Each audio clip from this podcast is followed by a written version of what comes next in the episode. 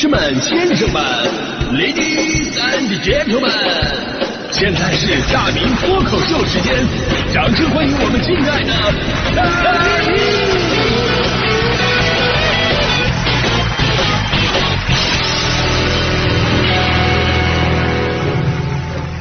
好，欢迎各位来到今天的大明脱口秀，我是大明啊，在这里呢，先跟朋友们先汇报一下啊，就是上周末两天。呃，两场线下的新书签售会可以说是非常成功，呃，来的朋友都热情高涨，也有很多朋友还给我们跟大迪啊就带来了礼物，在这里呢，我们把那些不贵重的礼物啊，我们都收下了，但那些贵重的礼物啊，比方说这个限量跑车呀，全套的这个黄花梨家居啊，还有这个黄金雕的佛像啊，东三环的两套房啊，这值钱的，是真没人送啊，我们连拒绝的礼机机会都没有啊。开个玩笑啊，就是让大家伙买我的书，已经是让各位破费了，实在不敢再收什么礼物。希望我这本书能够让您觉得物超所值吧。真的，因为挣钱不容易，咱不能乱花呀。但是这这个钱确实太不抗造，你知道吗？比方说，咱们今天咱们节目的话题，又是一年随礼季，每年的十月份都是红色炸弹最集中的日子。哎，你要是搁以前吧，你还能以什么出差了、全家旅游了，这当借口不去参加婚礼，少随和份子。那现在不行啊！现在微信转账太方便了，你人可以不到，但钱得到。哎，总之你绝对逃不了。说实话呀，这要是真的好朋友、好同学、好亲戚结婚，这也就算了。但这年头吧，婚礼请客都广撒网，认识不认识的，对吧？只要是见过面有联系的，哪怕名字记不住，到时候也能把你叫上。N 年没见的小学同学打电话找你啊，参加婚礼这都不算什么事儿了。还有那种说啊，说是你同学，就想半天也不知道是哪个。最后他告诉你你是是驾校同学，现在想想，幸好我大学毕业我就背井离乡我去外地了，这才让我完成了一定的财富积累，你知道吗？当然这些财富积累后来也都在 A 股当中贡献出去了，这都后话了。啊，说回到这个发喜帖这事儿，表面上啊好像是哎呦这家里一声有喜事儿啊，见着你把你当做自己关系好的人，那实际上啊一个呢是为了自己的婚礼撞门面。有的地方呢，认为摆的桌越多，我这婚礼结的就越有面子；另一个也是最实际的，就是能多收点红包。昨天有新闻说，这个广西梧州啊，一位女士这几天就收到了二十一份的婚礼请帖。这位女士啊，说这些都是同事、朋友、同学给的这个婚礼请柬，最多一天要参加五场婚礼。虽然广西那边吧，随份子不是那么的夸张，大都是在三百到五百之间。但是你要是说罗罗到一起，加到一块儿，那还真的挺有压力的。之前我说过我在温州啊，温州十几年前普通的关系都得一千起步了，后来据说又涨到了两千块，那关系好的五千块。真的，你要是做人人缘太好的话，一个国庆能让你全年的努力变成爱的奉献。真的，到到时候在酒席上面，人家喝的都是茅台、五粮液的喜酒，你直接拿出一瓶自斟自饮，酒瓶上面写着“老白干”。但我跟你说，最痛苦的吧，还不是说那些没有结婚的人啊，表面上他们好像光掏钱了，但是他们早晚有一天还会把钱挣回来。我跟你说，最痛苦的是那些结婚结早了的，他那会儿呢，比方说还是按一千收的，结果没几年涨到两千了，导致很多已婚小两口在那琢磨。这回不了本啊！干脆要不咱们离个婚再复婚，搞个二次双收什么的。开个玩笑啊！那接下来这个数据呢，则是实打实的了。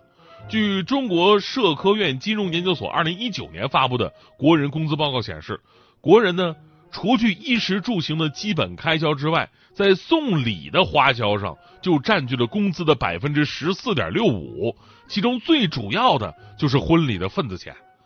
正因为随份子这事儿吧，表面上看起来是风俗，但实际上啊，它是人情，所以关系就很微妙。举个例子啊，你看这事儿到底谁有道理？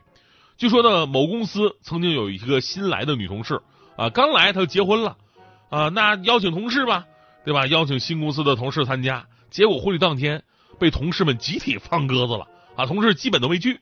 然后这个新人女同事就很生气呀，在群里边质问大家：“你为什么不来呀？”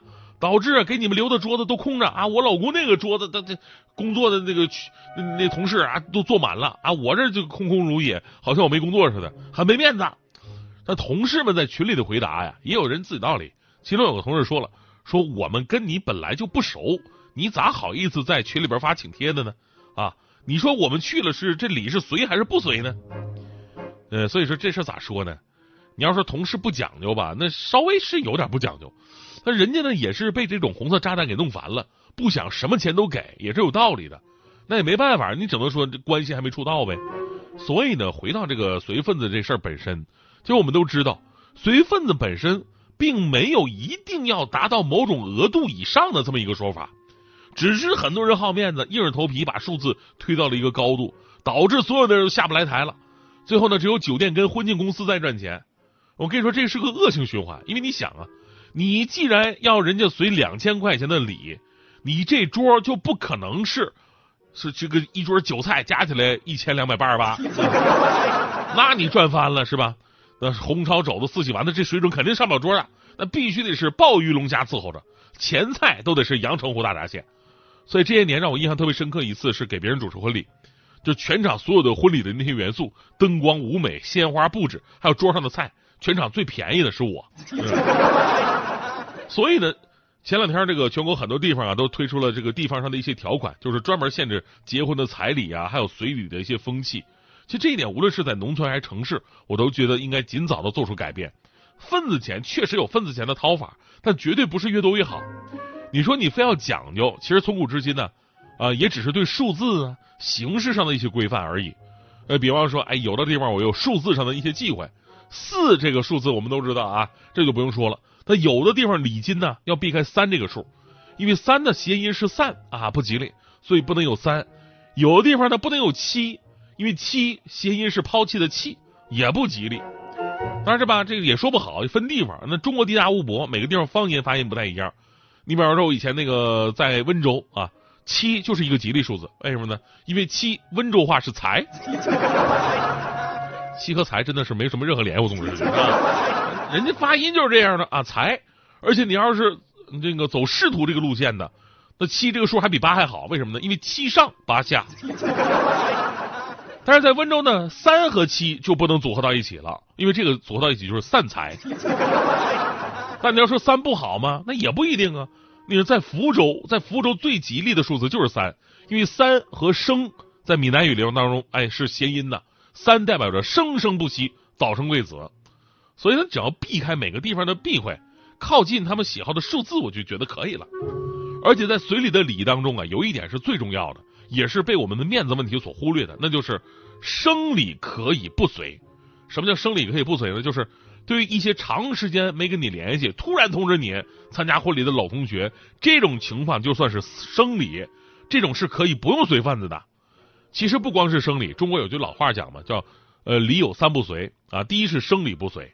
第二呢，就是这个双向礼不随，就是不是双向礼不随，就是你俩都有礼尚往来的这个关系，你不能单方面输出，对不对？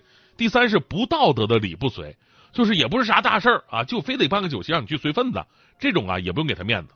所以希望有一天呢，咱们婚礼的份子钱呢都能够回到一个合理的区间，只是代表着大家对新人的支持和祝福，而不要成为每个人每年都逃不掉的经济压力。就是对刚才我说那个随礼啊，就老话讲这个礼有三不随嘛。我再给朋友们加一个，就是千万不要让前任参加你的婚礼还给你随礼。你这个画面真的是太残忍了，对不对？想当年强哥就是跟前女友俩人当时分手了啊，分手了有点赌气，然后前女友呢，前女友啊就想让强哥看看他到底最后嫁的有多好，竟然让强哥去参加他的婚礼去。更奇葩的是，强哥还去了啊。到人家门口随份子，啊，然后呢，强哥买了一只宠物狗送给人家，旁边人在感叹呢，哟，这送的有新意啊，人家都随礼金，这哥们随了一只小狗，哎呦，这什么寓意啊？这个肯定是有有，这什么意思呢？就生生活这是家里边美满幸福还是怎么着？然后强哥微微一笑，在署名的地方写下了四个大字：嫁狗随狗。呃，所以说爱情总是让人失去理智啊。